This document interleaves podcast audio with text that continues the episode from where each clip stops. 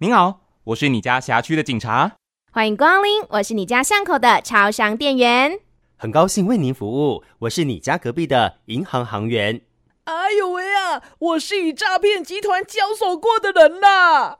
我们都是后促兵，一起现身说法，拒绝上当。近期诈骗集团手法层出不穷，一位曾差点被假检警诈骗的阿姨现身说法，提醒大家这些话术要特别小心。最一开始的时候打我的市话，然后跟我说我的一支手机号码两万多块都没有缴，他讲的那支电话号码不是我的，所以我一直跟他讲我没有这一支电话号码。他说那这样子我们要强制的停话哦，后来他就挂断了。挂断了没多久，就电话又来了。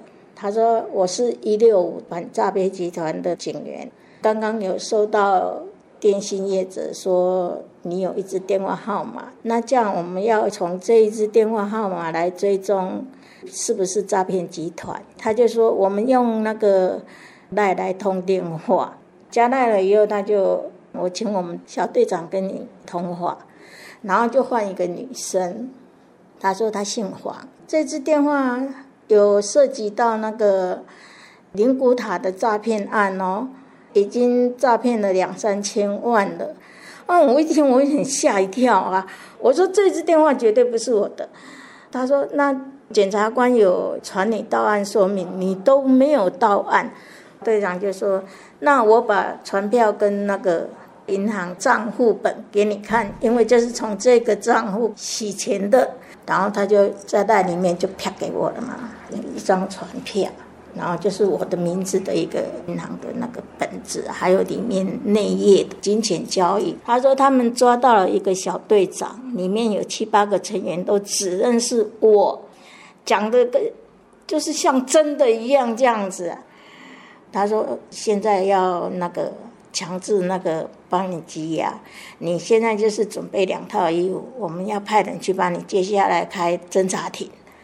也有跟我讲说，我们侦查不公开哦，你连你先生小孩都不能讲哦。我一听更吓了啊！我说不可能，因为我还要回门诊。然后他说那这样好了，我转转给检察官，你跟检察官要求，哈，求他说看能不能。好，你不要说我教你哦。好，他要这样讲。他说，看警察官能不能让你做分案处理，然后就又转给另外一个男生啊。他说，你现在首先听我话，哈，你就先把保险解约入你的账户，然后你就领五十六万三出来。我说为什么？他说要当证物用啊。啊，你手机不能过啊，因为我们要追踪，然后就去邮局保单的解约。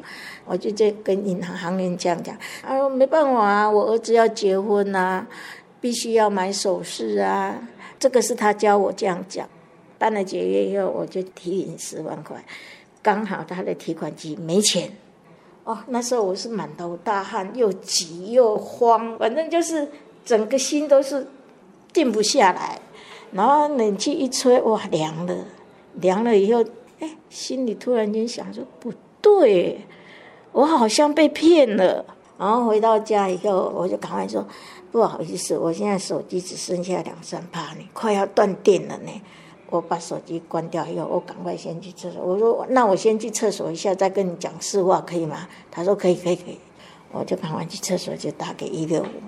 阿姨最后与警员联手。一起将诈骗集团车手逮捕到案。负责侦办的基隆市警察局第四分局侦查队警员王凯辉再次提醒大家：假检警的诈骗手法。正常的，我们正常公务机关不会怕你说把电话挂掉去求证呢、啊。如果你有收到这些东西的话，你可以打去该管的地检署，像是如果是基隆地检署，你就打去基隆地检署问我在什么时候有收到某某暗号，哪个检察官联系我，请我去开庭，他们就会告诉你有没有确有其事。哦，并不会像说我传给你，那要遵守侦查不公开，你不能跟任何人讲。这种情况是不可能会发生的。那如果是假检警的部分呢、啊？如果联系你的话，你需要求证，那你可以就直接前往就近的派出所，那由派出所警员来跟他确认说到底有没有这件事情。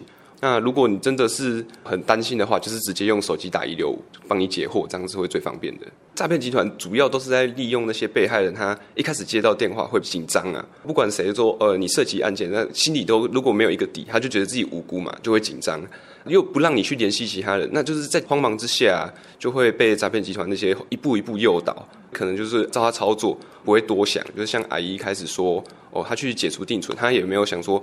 诶，如果真的是警察的话，为什么会叫我用说帮我的儿子做那个嫁妆的名义哦去解除定存？不直接跟他说，那个警察跟我讲哦，涉及案件要叫我解除定存，就只要有那个时间好好的思考，不要那么紧张，就比较不会受到诈骗。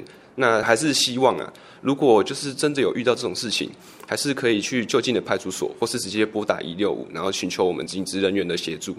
内政部警政署关心您。